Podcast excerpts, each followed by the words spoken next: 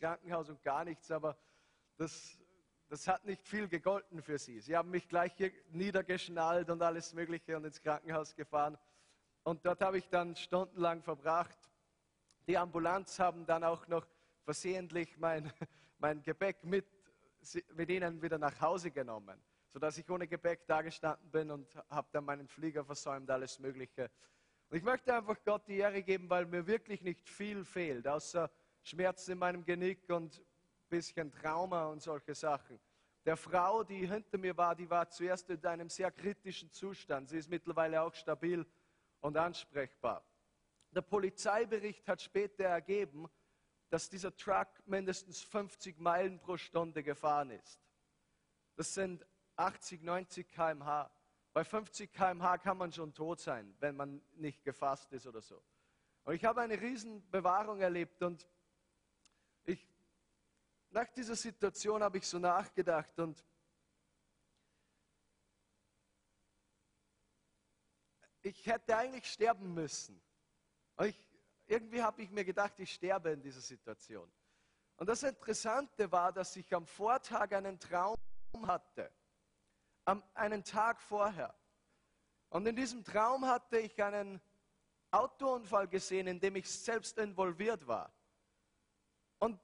Dieser Traum hat sich genau da abgespielt, so wie dieser Ort ausgesehen hat. Ich wusste die Straße nicht und so weiter.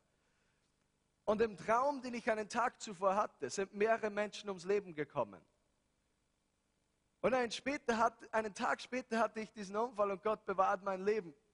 Für mich war das so gigantisch, weil ich habe das natürlich nicht mehr gewusst. Ich habe nicht mehr gewusst, ah, das ist jetzt der Unfall von diesem Traum. Ich hatte meine stille Zeit am Vortag und habe eine mögliche Auslegung über diesen Traum niedergeschrieben. Ähm, wenn du so einen Traum hast, das kann etwas anderes bedeuten. Ich habe mir gedacht, das ist vielleicht, keine Ahnung, wieder mal irgendein geistlicher Angriff oder sowas. Aber ich habe nicht geglaubt, dass es ein buchstäblicher Unfall sein wird. Und am nächsten Tag schlage ich mein, ich führe ein striktes Gebetstagebuch oder Journal und ich lese das genau, was ich aufgeschrieben habe. Genauso wie es sich zugetragen hat, nur einen Tag vorher. Es ist gigantisch, dass, wisst ihr, der Teufel hatte einen Plan in dieser Situation und ich sage das nicht leichtfertig, weil ich hinter jeder Ecke den Teufel suche oder so. Er hatte einen Plan in dieser Situation, mehrere Menschen das Leben zu nehmen. Und die Bibel sagt, dass er gekommen ist, unter anderem um zu morden. Das ist nichts Neues für ihn. Und Gott hat mich vorgewarnt und beschützt, dass das nicht stattfinden kann. Und dafür gebe ich einfach Gott alle Ehre. Ich bin so überwältigt dafür, dass für seinen Schutz, die Bibel sagt in Jesaja Kapitel 54, Vers 17, dass keine Waffe, die gegen dich geschmiedet ist, wenn du ein Kind Gottes bist, keiner Waffe, die gegen dich geschmiedet ist, soll es gelingen. Und alle Zungen, die gegen dich vor Gericht erheben, sollst du schuldig sprechen. Das ist das Erbteil der Knechte des Herrn und ihrer Gerechtigkeit, die ihnen von mir zuteil wird, spricht der Herr. Obwohl dieses Ereignis erst ein paar Tage her ist, habe ich seither ganz stark so diesen Eindruck bekommen, dass ich Wisst ihr, wir müssen unseren Feind ein, ein bisschen kennen. Gott möchte, äh, der Teufel möchte wirklich Leben zerstören. Er hat nichts Gutes geplant für dein Leben und für mein Leben.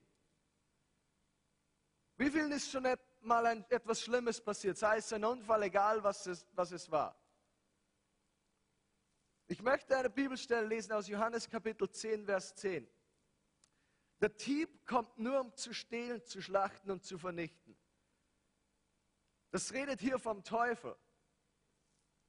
Ich aber bin gekommen, damit sie das Leben haben und es in Fülle haben. Der Feind ist gekommen, um zu stehlen, zu schlachten und zu vernichten. Jesus ist gekommen, damit wir das Leben haben und es im Überfluss haben.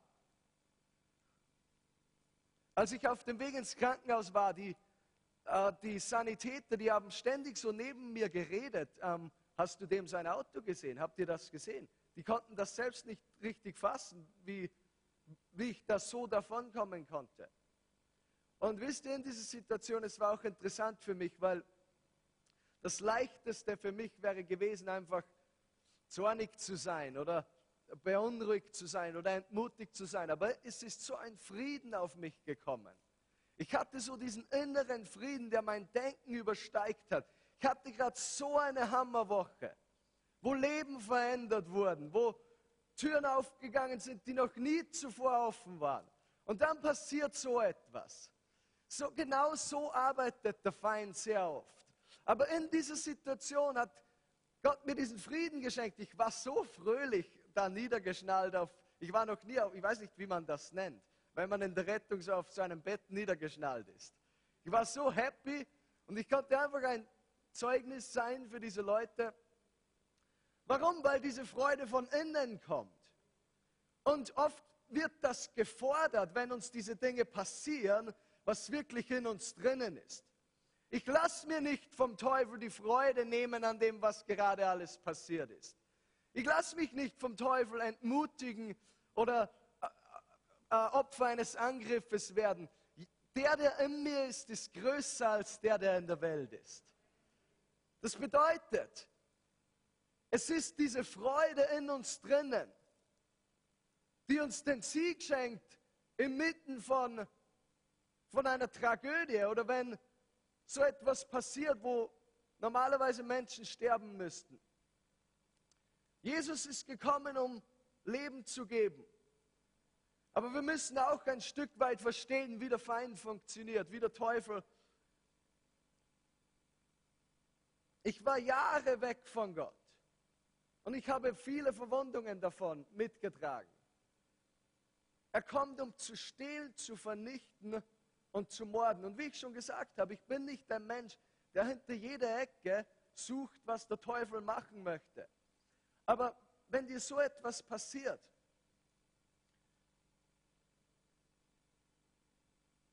ich hatte eine Offenbarung davon, dass er mich ausschalten möchte.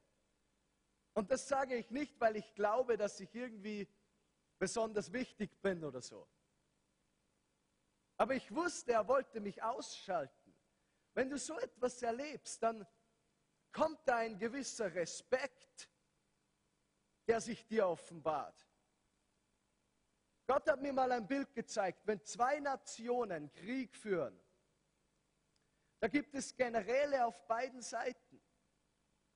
Der General von der guten Seite, er schaut nicht einfach so den General von der anderen Seite an und macht sich über ihn lustig und lacht ihn aus und er denkt sich, er muss nichts machen, um diesen Feind zu besiegen.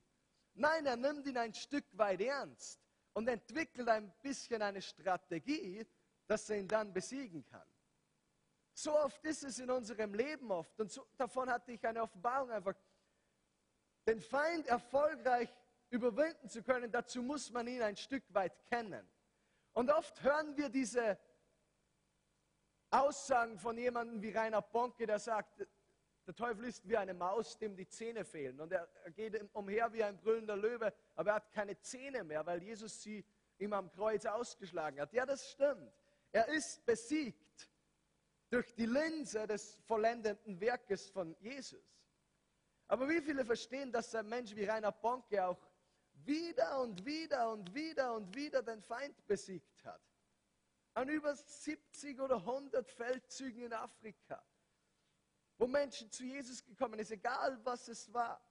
Wieder und wieder hat er praktisch gesehen den Feind besiegt. Ich hatte ganz stark am Herzen darüber heute Abend ein bisschen zu sprechen, dass der Feind stehlen möchte von unserem Leben. Er möchte nicht nur unsere Häuser stehlen oder unser Geld stehlen. Er möchte unser geistliches Leben stehlen. Für uns Christen kann das so aussehen, dass er unsere Liebe zu Jesus stehlen möchte. Vielleicht bist du schon lange Christ, aber in dir drinnen ist etwas erkaltet. Dieses Feuer in deinem Herzen ist nicht mehr da. Wisst ihr, der Feind versucht es nicht immer nur mit Sünde und mit diesen offensichtlichen Dingen, wie jetzt dieser Unfall, das ist etwas Offensichtliches. Sehr oft sind es diese verdeckten Dinge, dass wir in eine Routine hineinkommen in unserem Leben, wo wir Jesus nicht mehr wirklich lieben, wo wir Jesus nicht mehr wirklich nachfolgen, wo wir in die Kirche gehen, wo wir in eine Routine hineinkommen. Aber das Feuer in unserem Herzen ist geloschen. Ja, sicher leben wir irgendwie für Gott, sicher gehen wir in eine Gemeinde. Aber was ist mit der Energie passiert, mit der Leidenschaft, mit der Intensität, die mal da war für Jesus? Ich möchte dir sagen, dass der Teufel diese Dinge rauben möchte. Du kannst es glauben oder nicht glauben. Ich sage es nur heute Abend. 2. Korinther Kapitel 3, Vers 18 sagt, wir alle stehen mit unverhülltem Gesicht vor Gott und spiegeln seine Herrlichkeit wider. Der Herr verändert uns durch seinen Geist, damit wir ihm immer ähnlicher werden und immer mehr Anteil an seiner Herrlichkeit bekommen. Das bedeutet, je mehr wir Gott anschauen, desto ähnlicher sollen wir ihm werden, desto mehr sollen wir werden wie Jesus. Wenn wir nicht immer mehr so werden wie Jesus, dann haben wir irgendwann aufgehört und sind stehen geblieben.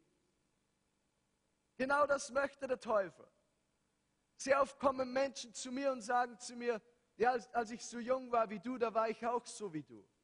Was sie damit meinen, ist, dass sie, als sie so jung waren wie ich, sind sie rausgegangen da haben sie gepredigt, da haben sie ein Feuer gehabt.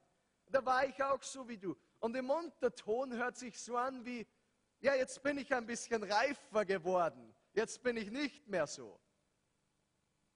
Wenn sich eigentlich dieses, die Leidenschaft oder die, das Feuer über Jahre mehr intensiv werden sollte, wie kann das geschehen, wenn wir, Je, wenn wir Jesus anschauen? wenn wir ihm erlauben, dass wir immer mehr so werden wie er. Also Nummer eins, Gott möchte dieses geistliche Leben von uns stehlen. Unsere Liebe zu Jesus. Wir müssen verstehen, dass es kein Limit dafür gibt, was Gott durch unser Leben tun kann. Dieses Limit können wir nur wir selbst setzen, indem wir dem Feind erlauben zu stillen, indem wir dem Feind erlauben, diese eine Beziehung aus der Vergangenheit wieder in unser Leben zu bringen die nur Probleme gebracht hat. Indem wir dem Feind erlauben, diese Bitterkeit in unser Herz hineinzulassen, gegen Menschen oder egal was es ist, dass es abhält davor, Schritte zu setzen. Er ist gekommen, um zu stehlen, zu vernichten und zu morden. Er hat nichts Gutes im Sinn für dein Leben. Ich denke zurück und es war ein bisschen diese Offenbarung darüber, nachdem ich zu Jesus gekommen bin, dass ich gemerkt habe, wie viel der Teufel gestohlen hat, wie viel er gemordet hat, wie viel er zunichte gemacht hat in meinem Leben. Das hat mich in die Arme Gottes getrieben. Und er möchte das immer wieder tun. Es gibt so viele Christen, die weit unter dem leben, was Gott für sie hat. Aber Gott ist gekommen, um Leben zu geben und Wiederherstellung zu bringen. Was ist zum Beispiel mit dieser Berufung, die du vor Jahren gespürt hast? Vor zehn Jahren oder was weiß ich wann. Du hast dieses Feuer in dir gehabt. Du möchtest singen oder du möchtest predigen oder du möchtest Missionar werden. Du hast diesen Ruf oder diesen Willen Gottes gespürt in deinem Leben. Und dann hat die erste Person etwas gesagt. Nein, das bist nur du selbst es ist nicht echt. Und Menschen haben dich entmutigt und es ist in dir drinnen erloschen. Was ist passiert? Der Teufel hat es gestohlen, er hat einen Traum gestohlen. Vielleicht hat dich jemand im Stich gelassen. Was ist mit diesen vielen Dingen, die passieren in Familien oder Kirchen? Ehebruch, Spaltungen in Gemeinden. Oder Kinder, die so rebellisch sind. Warum ist der Feind so sehr fokussiert, Familien zu vernichten oder Gemeinden zu spalten oder Gläubige gegeneinander aufzuhetzen? Warum? Weil diese Gemeinschaft in Jesus immer die Herrlichkeit Gottes auf der Erde widerspiegelt. Wir müssen sehen, wenn diese Dinge passieren dass der Feind kommt, um zu stehlen, In 1 Samuel im Alten Testament gibt es eine Geschichte von König David und die spielt sich ab in Ziklag und das ist 1 Samuel Kapitel 30. König David war ein sehr erfolgreicher Kriegsherr und König von Israel. In dieser Situation haben die Amalekiter alles geplündert, haben ihre Frauen verschleppt, alles gestohlen, viele Menschen getötet. Sogar die eigenen Männer von David haben sich gegen ihn gewandt in einer bestimmten Situation. Und in 1 Samuel Kapitel 30, Vers 6 lesen wir,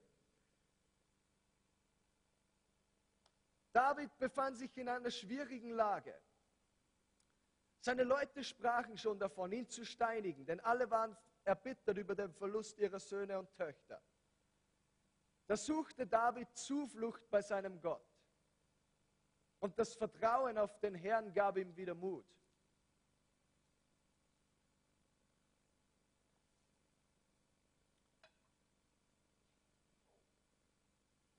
David befand sich in einer sehr schwierigen Lage.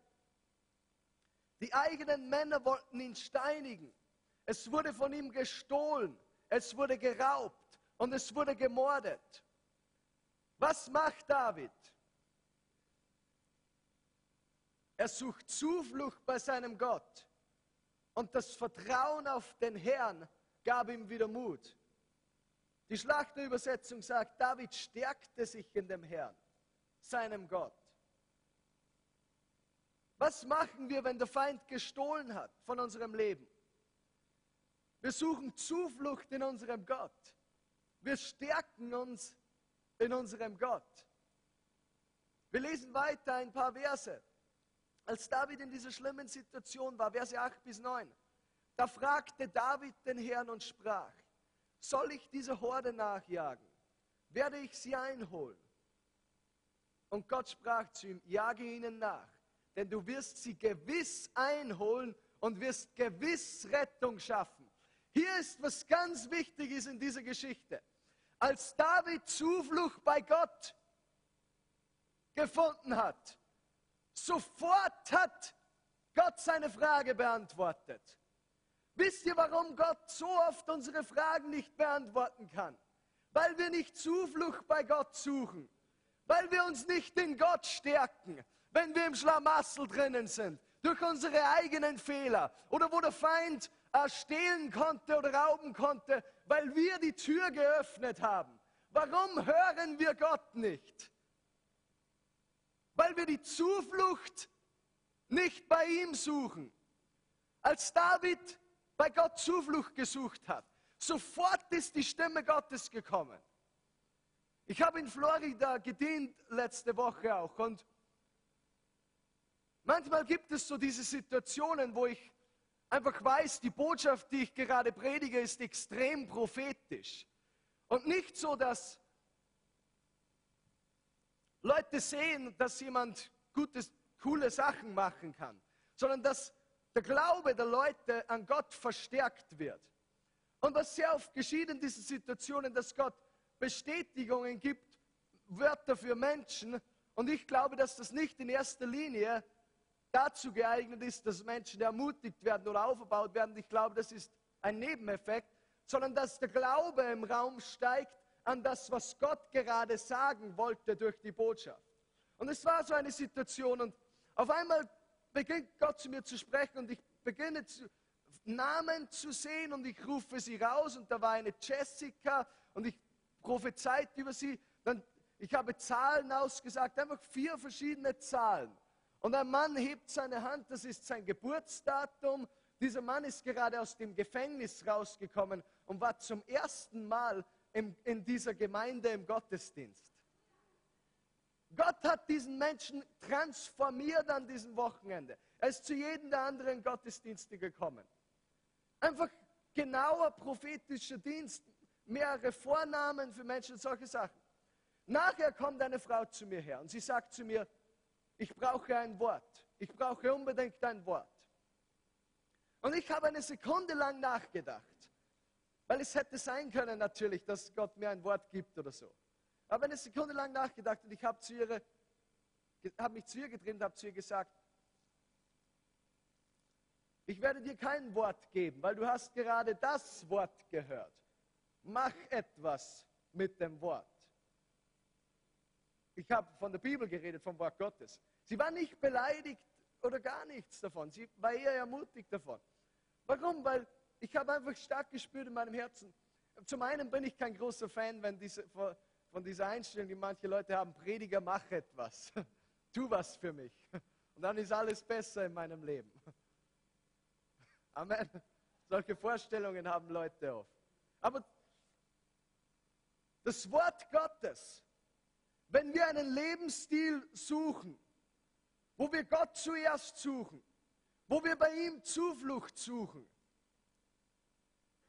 dann sind wir nicht angewiesen auf das, was Gott nicht einmal durch jemanden zu uns spricht, sondern weil wir das von ihm persönlich bekommen. David suchte Gott in dieser Situation und sofort hörte er die Stimme Gottes persönlich. Du brauchst nicht unbedingt ein prophetisches Wort von mir, obwohl es sein kann, dass du eins bekommst. Du kannst Zuflucht bei Gott suchen, ihn suchen und Gott spricht persönlich zu dir. Er sprach sofort zu David, nachdem der Feind gekommen ist, um zu stehen. So wie es bei mir in dieser Situation war. Ich hatte diesen Unfall. Sofort hat Gott zu mir gesprochen. Sofort hat Gott gesagt, Philipp, ich habe es dir gezeigt. Kannst du dich noch erinnern im Traum? Und ich habe dich beschützt und so weiter und so fort. Und dann hat er mir Offenbarungen gegeben über den Teufel. Wir arbeiten da lauter solche Dinge. Warum hat er das gemacht? Weil ich ihn suchen konnte, weil ich Zuflucht bei Gott gefunden hatte. Wir lesen weiter hier in Vers 16 bis 20. So führte ein ägyptischer Mann, den sie gerade trafen, David hinab zu den Amalekitern. Und diese lagen über das ganze Land zerstreut, die gerade gestohlen haben. Sie aßen und tranken und feierten wegen all der großen Beute, die sie aus dem Land der Philister und aus dem Land Juda geraubt hatten. Und David schlug sie von der Morgendämmerung an bis zum Abend des folgenden Tages sodass keiner von ihnen entkam, außer 400 Burschen, die auf Kamele stiegen und entflohen. So rettete David alles, was die Amalekiter genommen hatten. Und seine beiden Frauen rettete David auch. Und es fehlte ihnen nichts, vom kleinsten bis zum größten, weder Söhne noch Töchter, noch von der Beute oder irgendetwas, das sie ihnen weggenommen hatten. David brachte alles zurück. Und David nahm alle Schafe und Rinder und sie trieben sie vor dem anderen Vieh her und sie sprachen, das ist Davids Beute. Warum ist diese Geschichte so wichtig? Weil es diesen Moment gab, wo David aufgestanden ist, nachdem Gott zu ihm gesagt hat, hol es wieder zurück, steh auf und hol es wieder zurück. Und er ging mit seinen Männern und er bekam alles wieder zurück. Manchmal musst du aufstehen in deinem Leben und musst du sagen, Teufel, so weit, aber nicht weiter. So viel hast du genommen in meinem Leben, aber jetzt ist Schluss. Mein Kind, das rebellisch ist, das diese dummen Sachen macht, so viel, aber jetzt kommt der Durchbruch. Genauso wie David in dieser Situation. Und er muss alles wieder zurückbringen. Wir müssen das verstehen. Manchmal müssen wir sagen, ich gebe mich selbst nicht auf. Manchmal musst du sagen, ich gebe meine Familie nicht auf. Ich gebe diese Ehe nicht auf. Ich gebe diesen Job nicht auf. Ich bin 15.000 Euro in Schulden. Die, ich komme da heraus mit Jesus. Warum? Weil ich mir alles wieder zurückhole, weil ich gerade gemerkt habe, dass der Feind gestohlen, äh, vernichtet und gemordet hat in meinem Leben und ich hole es mir wieder zurück.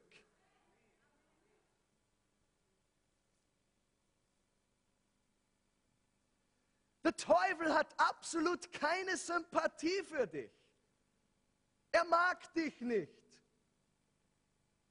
Das ist mir so klar vor Augen geworden. Er, er, am liebsten würde er uns aus dem Verkehr ziehen.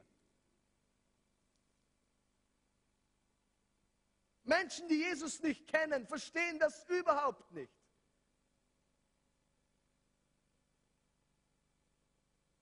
dass wenn sie heute Abend umfallen und tot sind, dass sie an einen Ort gehen, wo sie für alle Ewigkeit diesem Wesen ausgesetzt sind.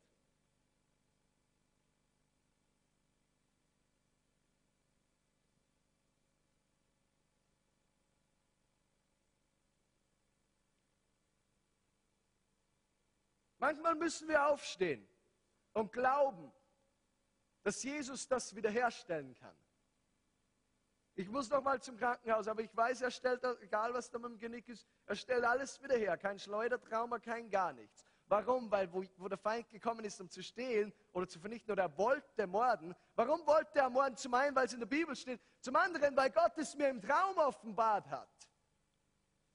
Aber ihm ist es nicht gelungen. Und ihm wird es nicht gelungen. Alles wird wieder gut werden. Warum? Weil ich sagen werde, Teufel, so weit, du hast versucht, mich auszuschalten, aber du kommst nicht weiter.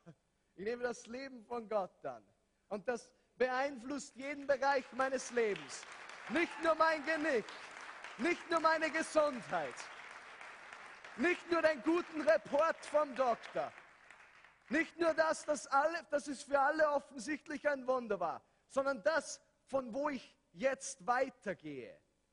Dass dieses Leben, für das Jesus mir gegeben hat, sich in jedes, jeden Bereich meines Lebens hinein wirkt. Die einzige Frage, die sich stellt, wenn der Feind gestohlen hat in unserem Leben, Glauben wir, dass Gott es wiederherstellen Oder glauben wir es nicht? Glauben wir, dass wir dieser Spielball vom Feind sind irgendwie? Nein, du musst den Feind zum einen verstehen und nachdem du ihn verstanden hast, dann lernst du Jesus wirklich zu verstehen, sodass du über in diesen Platz hineintrittst, wo du Autorität über ihn hast. Das ist der Platz, wo Jesus dich haben möchte. Wir haben Taufe heute und diese Botschaft geht sehr viel mit dem einher, because heute gibt es Menschen, die holen sich wieder zurück, was der Feind ihnen gestohlen hat. Der Feind stiehlt geistliche Sachen. Er stiehlt das geistliche Leben. das, wofür wir geschaffen wurden, eine Beziehung mit Gott zu haben, in, dies, in dieser engen Gemeinschaft mit ihm zu leben. Durch Sünde stiehlt der Feind diese enge Gemeinschaft mit Gott. Heute werden Menschen getauft und sagen, ich bekenne Jesus. Und ich gehe in diese Beziehung ein und ich lerne ihn kennen. Ich war in vielen unmöglichen Situationen in meinem Leben. Als kleines, kleiner Junge war ich der, der überall runtergefallen ist. Und über, da, wo später Witze gemacht wurden. Weil ich so oft tot sein hätte sollen. Und später hat Gott viel geraubt in meinem Leben. Der Teufel hat viel geraubt in meinem Leben. Aber Gott hat alles wiederhergestellt. Wenn der Feind geraubt hat in deinem Leben, dann kann Gott das wiederherstellen. Das musst du verstehen und du musst das annehmen. Wenn du hier bist heute Abend, du kennst Jesus nicht, persönlich, nicht persönlich als deinen Herrn und Retter. Ich möchte dir sagen heute, er ist der einzige Weg, wie du wahres Leben empfangen kannst wie du wahres Leben erfahren kannst in deinem Leben. In den USA hat es einmal eine Geschichte gegeben, wo ein älterer Pastor einen ehemaligen Schulkollegen von ihm eingeladen hat in seine Gemeinde, um zu predigen. Und dieser ältere Herr kommt auf die Bühne hinauf, wenn es seine Zeit war, um zu predigen und beginnt einfach so das Evangelium zu erklären. Und er erzählt eine Geschichte von einem Vater, der einen Jungen hatte und der gemeinsam mit seinem Jungen und einem Freund des Jungen auf einen auf die See hinausgefahren ist oder aufs Meer hinausgefahren ist. Und plötzlich kam ein Riesensturm und das Schiff beginnt sich zu schwenken und die zwei Jungs gehen über Bord. Sein Sohn und der Freund des Sohnes. Und die Wellen treiben sie hinaus, sodass der Vater sie bald schon fast nicht mehr sehen kann. Der Vater hatte einen Rettungsring. Und der Sohn des Vaters war ein Christ. Und der Freund des Sohnes war kein Christ. Dieser innere Kampf spielt sich ab im Vater drinnen. Er hat nur einen Rettungsring. Wem gibt er diesen Rettungsring? Beide Jungen sind auf dem Weg zu sterben, es ist offensichtlich. Und der Vater nimmt den Ring und wirft, ihm, wirft ihn zum Freund seines Sohnes, der sich an den Ring klammert. Und der Vater zieht ihn herbei und der eigene Sohn treibt weiter hinaus und treibt weiter hinaus und treibt weiter hinaus. Er hat seinen eigenen Sohn geopfert. Warum? Weil er wusste, wenn dieser Sohn stirbt, dann wird er in eine Ewigkeit gehen, wo es Leben im Überfluss gibt, gemeinsam mit Jesus, sodass er diesen einen, der diese Entscheidung noch nicht getroffen hat, retten kann. Nachdem dieser Herr fertig ist, diese Geschichte zu erzählen, sind zwei Jungen im Gottesdienst und sie kommen nachher zum Prediger und belächeln ihn ein bisschen und sagen, ja, super Geschichte, die du uns erzählt hast, aber ein bisschen unrealistisch. Und der ältere Herr sagt, ja, es ist ein bisschen unrealistisch, aber ich war dieser Junge, der diesen Rettungsring bekommen hat. Und Jesus war derjenige, der hinausgetrieben worden ist. Was hat Jesus getan für dich und für mich? Was hat Gott getan für dich und für mich?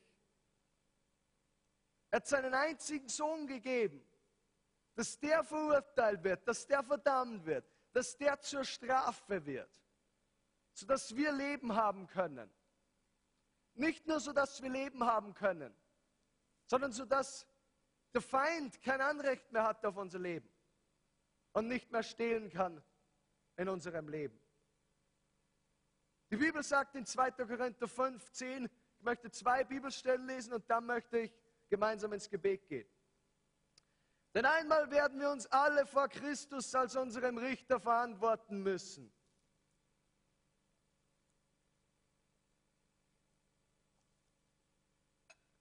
Dann wird jeder das bekommen, was er für sein Tun auf dieser Erde verdient hat. Mag es gut oder schlecht gewesen sein. Dieser Tag, wo wir vor Gott stehen, es wird nur das eine zählen. Ist Jesus in unserem Leben oder nicht? Apostelgeschichte 4, Vers 12 sagt, dass nur Jesus dem Menschen Rettung bringen kann. Nichts und niemand sonst auf der ganzen Welt rettet sie. Ich möchte hier abschließen.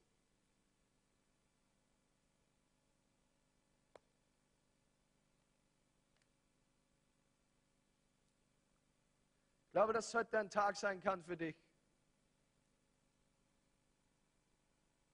wo du in das hineintrittst, in das, was Jesus für dich hat, in diese ganze Fülle. Nur deine eigene Willensentscheidung kann dich abhalten davon. Der Teufel, der zu stehlen kommt, zu vernichten kommt und zu morden kommt, er kann dich nicht davon abhalten. Nur wir selbst können uns davon abhalten. Und ich möchte dir sagen, wenn du hinausgehst heute Abend, du musst wissen, dass es jederzeit vorbei sein kann. Dass der Feind nichts Gutes geplant hat für dein Leben. Dass der Teufel nichts Gutes im Sinn hat mit deinem Leben. Aber dass Jesus gekommen ist, um Leben zu geben und Leben im Überfluss. Lass uns gemeinsam aufstehen.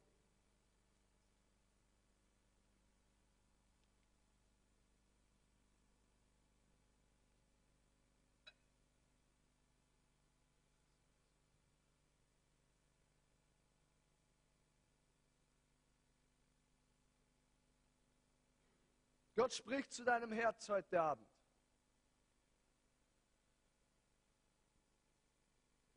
Wenn du da bist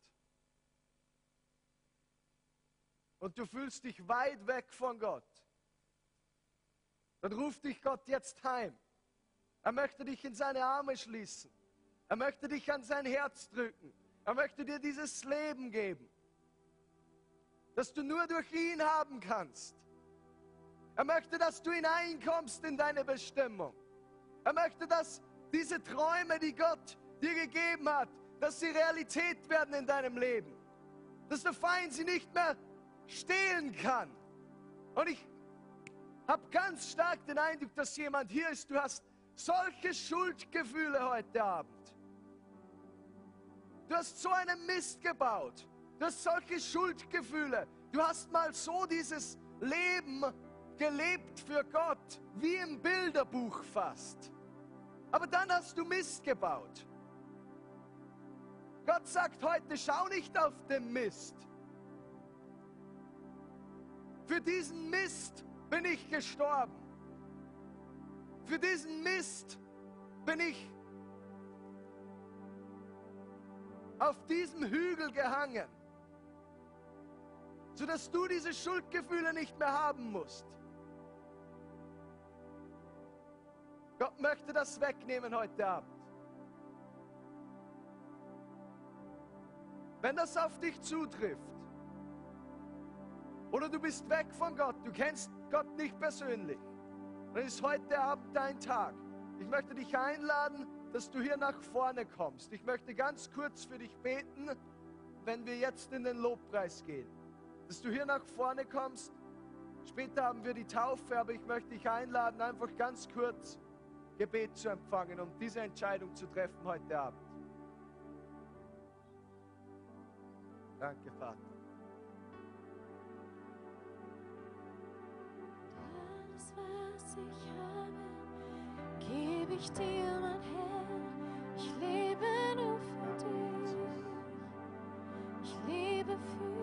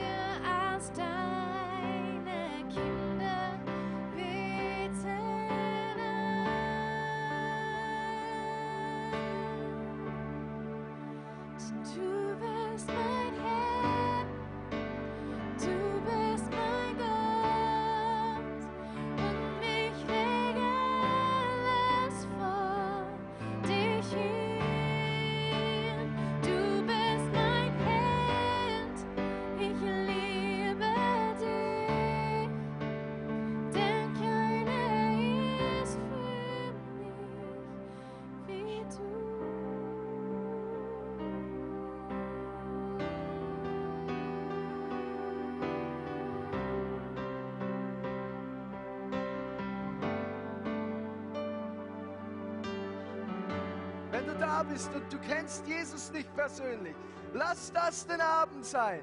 Geh nicht hinaus und mach etwas anderes und leb wieder dein eigenes Leben. Der Teufel, ihm geht es nicht um deinen Erfolg, ihm geht es nicht um das, was du erreichen kannst in deinem Leben. Er möchte dich nur abhalten davon, den Segen zu empfangen, den Gott für dein Leben hat. Verlass nicht den Raum heute Abend, ohne Ja sagen zu Jesus. Verlass nicht den Raum. Vielleicht denkst du dir, du kannst das zu Hause machen. Ja, du kannst das zu Hause machen. Aber es ist jetzt ein Moment, wo Gott ein Fenster oder eine Tür geöffnet hat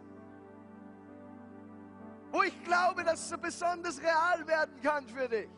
Lass das nicht vorübergehen.